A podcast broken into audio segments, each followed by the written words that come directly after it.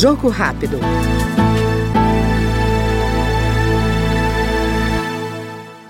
O deputado Alexandre Lindenmayer, do PT do Rio Grande do Sul, elegeu a defesa do trabalho como bandeira do mandato que conquistou.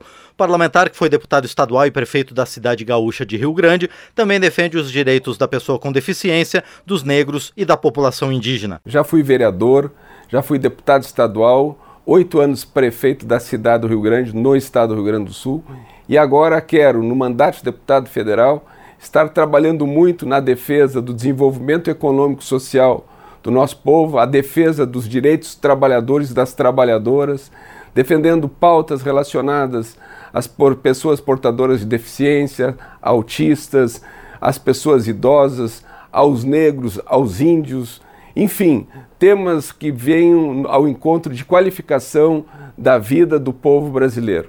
Estou muito feliz de estar aqui neste mandato de deputado federal e muito vou trabalhar pelo povo gaúcho e pelo povo do Brasil. Nós ouvimos no Jogo Rápido o deputado Alexandre Lindenmayer, do PT do Rio Grande do Sul. Jogo Rápido.